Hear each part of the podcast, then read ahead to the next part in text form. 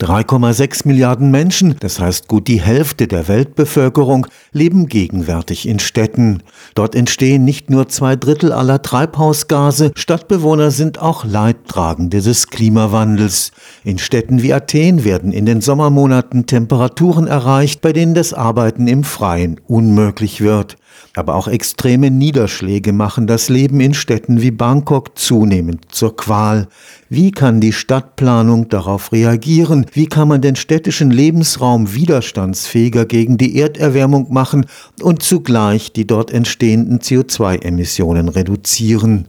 Klimaforscherinnen des Karlsruher Instituts für Technologie suchen nach einem ganzheitlichen Konzept für die Smart City des Jahres 2050.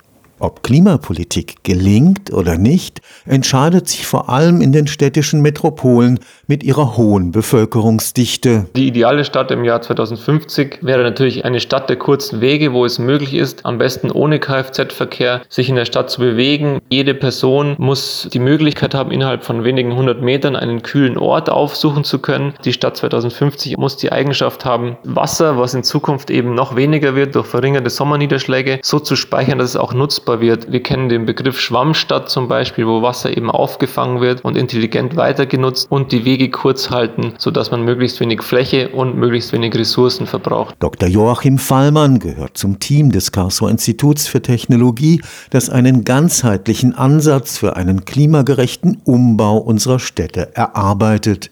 Hitze und Dürre sind nicht die einzigen Klimafolgen, die die Lebensqualität in der Stadt bedrohen. Zum Beispiel extremer Niederschlag Niederschlag. Die städtischen Kanalisationen sind noch nicht wirklich richtig ausgerüstet, um diese Niederschlagsmenge aufzufangen. Und das wäre eben ein zweiter Aspekt neben der Hitzebelastung, diese zusätzlichen Extreme durch Niederschlag. Und auch die Gebäude müssen an die rapiden Veränderungen des Klimas angepasst werden. Ich muss meine Gebäude so designen, dass sie möglichst klimaangepasst sind. Da sprechen wir von Sanierung, von der Gebäudeausrichtung, vom Freihalten von Freiluftschneisen. Die Klimawissenschaft eben dann verzahnt mit Architektur, mit Stadtplanung so dass eben ein ganzheitlicher Ansatz betrachtet wird. Nicht einzelne Aspekte, sondern viele Aspekte zusammen. Das ist eben das Komplexe und das Schwierige, aber auch das Zielführende in Zukunft. Die nachhaltige Stadt der Zukunft muss bezahlbaren Wohnraum für jeden Geldbeutel bieten. Die soziale Gerechtigkeit spielt eine sehr große Rolle in der Stadtentwicklung. Wenn man sieht, wie oft neue Gebäude, die dann auch klimaverträglich entstehen, meistens in Gebieten dann sind, die dann aufgewertet werden und natürlich steigen dann auch die Preise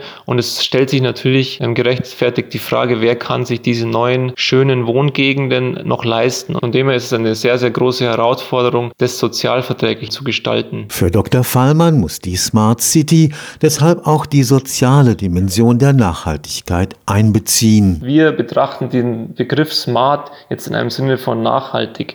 Dieser nachhaltige Begriff einer Stadt muss, um das Wohlbefinden der Menschen, die dort leben, zu fördern, sozial gerecht sein, politisch gesteuert, muss aber auch wirtschaftlich sein und ökologisch ökologisch nachhaltig. Und diese ganzen Aspekte eben zusammen zu betrachten, das charakterisiert in unserer Sichtweise den Begriff Smart City in der Zukunft. Stefan Fuchs, Karlsruher Institut für Technologie.